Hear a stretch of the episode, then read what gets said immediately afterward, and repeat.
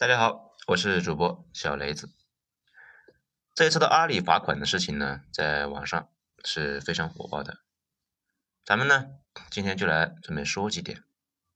文章是来自于微信公众号“九编”，作者二号头目。这个事情吧，本来那是想随便写几点，后来发现收不住，干脆呢写长一点，大家呢随便看一看，听一听。第一。中国啊一直在说一件事情，先富带动后富。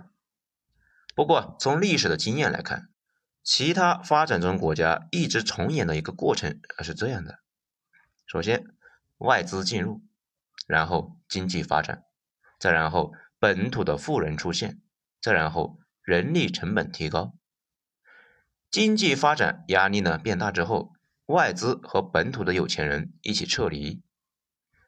这也是为什么除了儒家文化圈，其他的发展中国家很难发展起来的原因，因为他们的富人跑的不行，儒家圈里的富人心态啊往往不一样，而且国家干预力度非常大。第二，我们国家呢，其实一直也在跟这种趋势做斗争，一般不让外资和私人进入核心领域，你只能够去干脏活累活赚些钱。而这一类的活往往又跟本土深度绑定，想跑非常难，而且呢，避免先富基层进入躺着赚钱的领域。如果他们开始躺赚，那谁来带动其他人呢？第三，阿里这些年呢，其实就是典型的泥腿子上岸，消耗了大量的国家政策和支持，赶上了红利，再加上他们自己呢也艰苦奋斗，成就了现在的规模。但是呢，看他们这几年的表现，明显是哎不想再干脏活累活了。他们想进军金融，以前的收租满足不了他们了，开始呢追求更爽的收息。毕竟呢，这个流转快，来钱猛啊。第四，对待商家那是简单粗暴，直接拿出垄断的气势来，让大家选边站。如果以前是通过自己的服务吸引大家来自己这里，那现在就是你不来我就弄死你。第五，现在做电商的呢，说马云啊，好的呢是越来越少，主要是那个直通车啊越来越贵，很多企业每年赚的钱基本都交了直通车，但是呢，如果不买直通车的流量，最后啊也赚不到钱，这种感觉啊。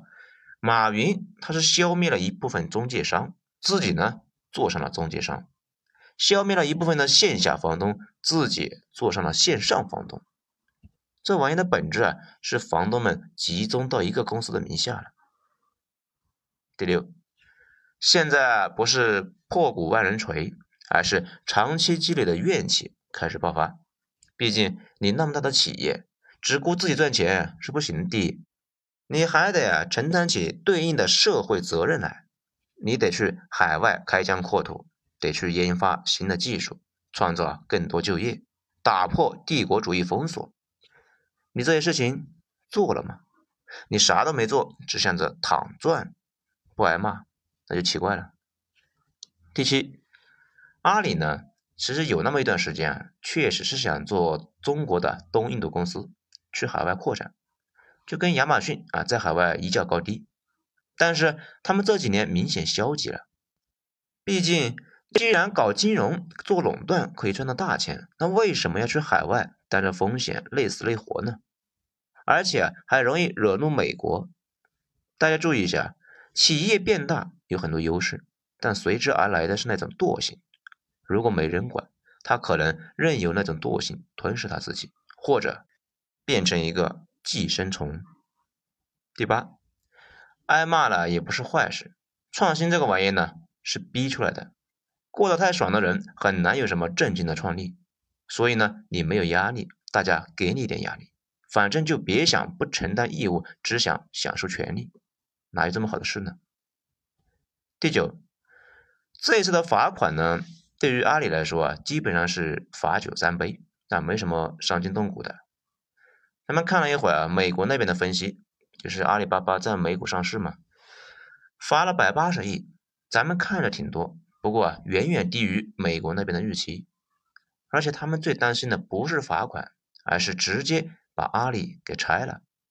美国历史上干过好几次这种事情，被判定垄断之后进行拆分。所以呢，大家之前以为中国这次啊可能也会重拳出击，现在啊这点罚款基本是不痛不痒的。不过可以起到一个很好的警告作用，第一次犯错往往不会下重手。也希望呢阿里和其他的巨头能够吸取点经验。第十，布罗代尔说过一件事情，他说。资本和市场是相互吞噬的关系。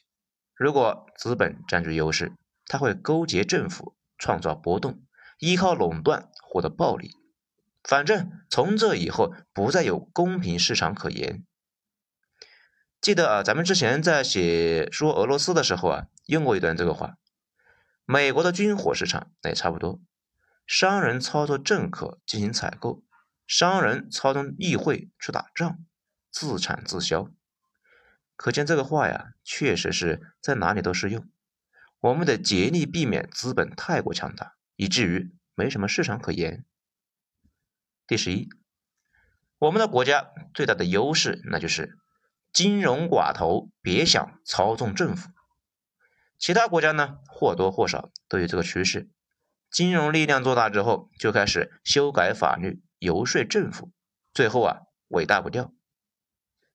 第十二，下一步呢，要避免美国那种旋转门，就是那种商人去做官，官员再去大企业任高管，这个不多说啊，大家都懂。十三，阿里呢，短期看来那是挨了一刀，如果能够吸取教训，踏踏实实的去干正经事，把自己的利益和国家群众的利益统一起来，这一次暴击长期来看对他。不是坏事。好，就说这些啊，谢谢大家收听。如果大家呢有更好的言论，请在评论区留言一起交流。谢谢大家，咱们下期接着见。